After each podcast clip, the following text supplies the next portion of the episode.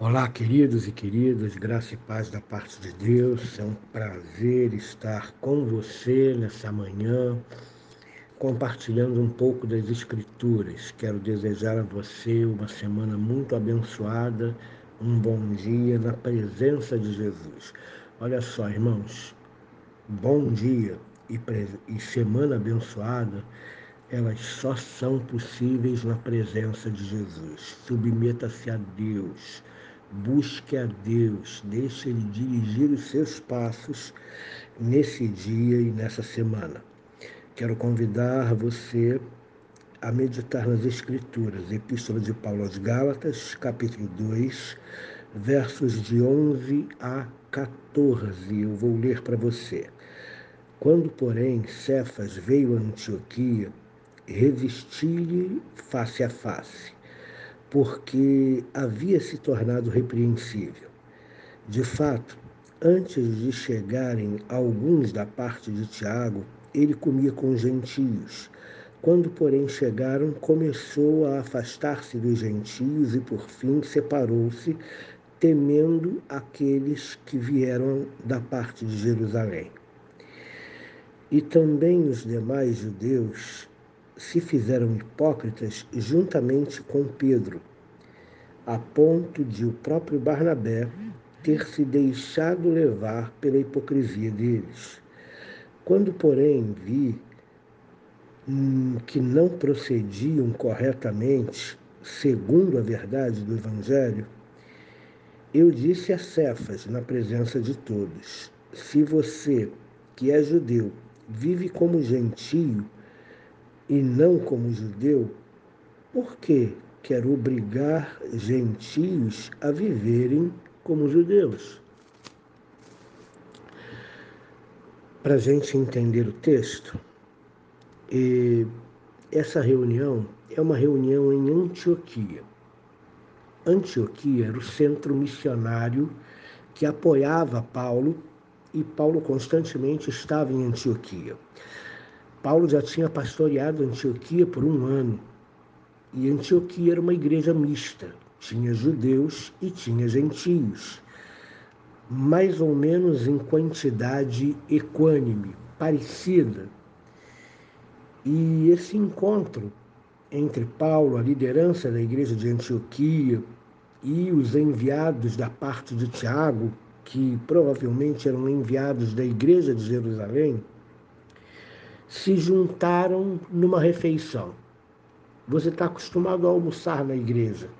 Então, foi um almoço na igreja de Antioquia, da liderança de Antioquia, de Jerusalém, representantes dos gentios, representantes dos judeus, e o apóstolo Paulo, que é o apóstolo dos gentios. Qual é o problema aqui?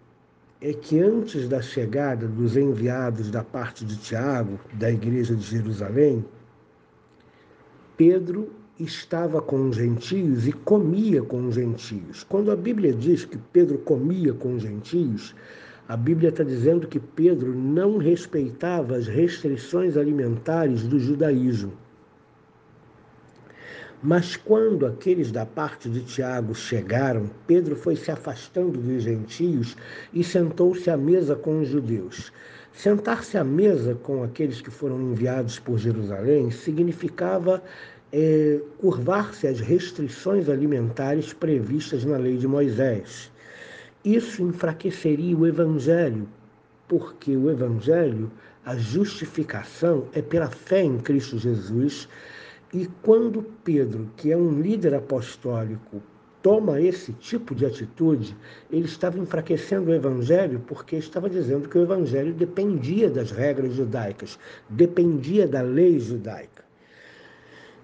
E Paulo confrontou Pedro na presença de todos, dizendo, muito objetiva e claramente: por quê? Você, como judeu, não vive como judeu, vive como gentio, mas agora quer obrigar gentios a viverem como judeus?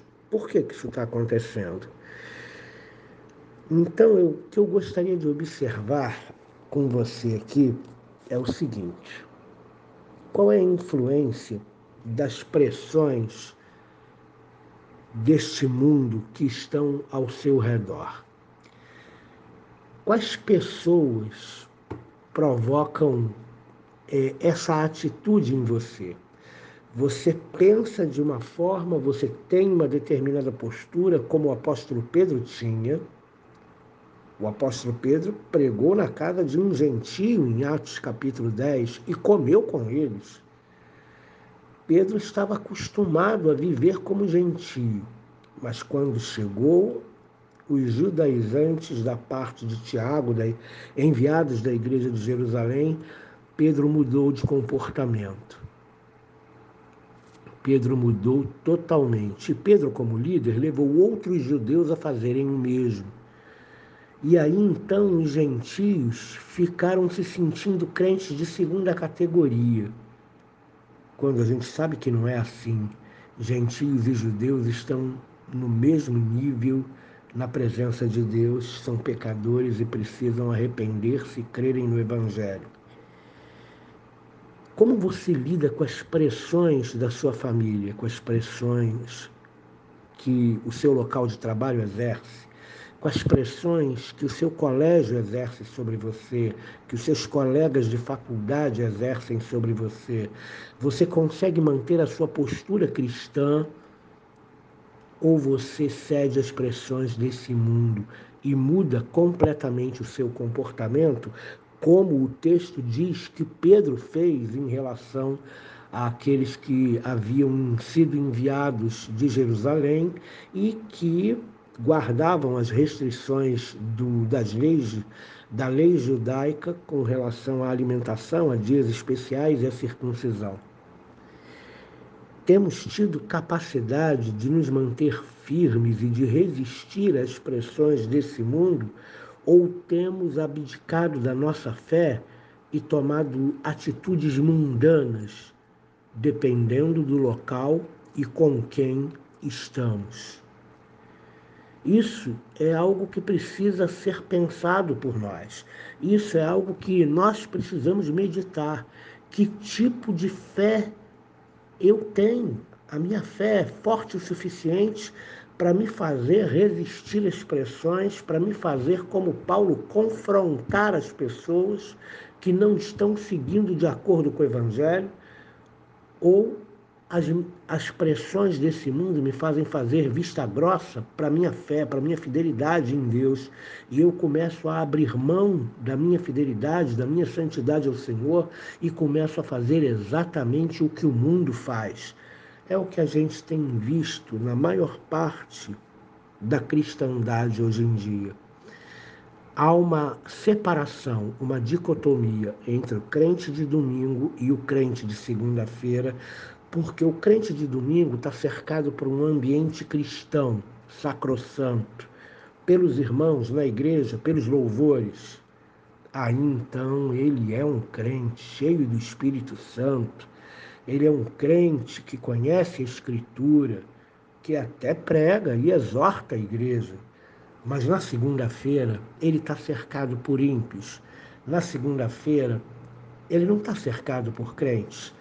Na segunda-feira ele sofre pressões dos colegas de trabalho, ela sofre pressões dos colegas de faculdade, sofre pressões dos colegas de colégio e aí a fé diminui diante dessas pressões e as pessoas começam a se descaracterizar.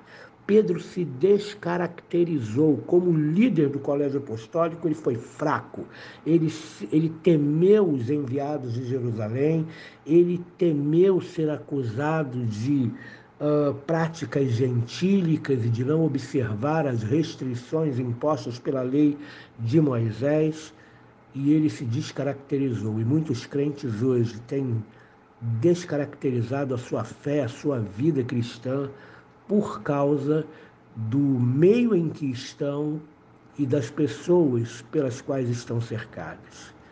Eu quero exortar você a manter a sua fé. Eu quero exortar você mesmo nesse mundo, com toda a pressão que é bem forte que esse mundo exerce, pressão cultural, pressão social, amigos que temos nos pressionam. Que isso? Isso aqui não tem nada a ver. Você não vai sair com a gente, você não vai fazer isso com a gente. Eu quero desafiar você a manter a sua fé, a manter a sua pureza, a manter a sua santidade e a sua fidelidade ao Senhor. Não se deixando esmagar pelas pressões desse mundo ou pelas pessoas desse mundo que pressionam você para que você tome atitudes que não são condizentes com a sua fé. Deus te abençoe, uma boa semana, graça e paz. Querido Senhor, dá-nos uma fé tão firme, dá-nos um amor tão forte pelo Senhor, que nenhuma pressão desse mundo venha fazer frente à nossa fé e ao nosso amor, ao nosso apego pelo Senhor Jesus e pelo Evangelho que a fidelidade prevaleça, a fidelidade ao Senhor, e nós sejamos luz nas trevas e não abafemos a luz e nos tornemos trevosos como esse mundo o é. Em nome de Jesus, amém.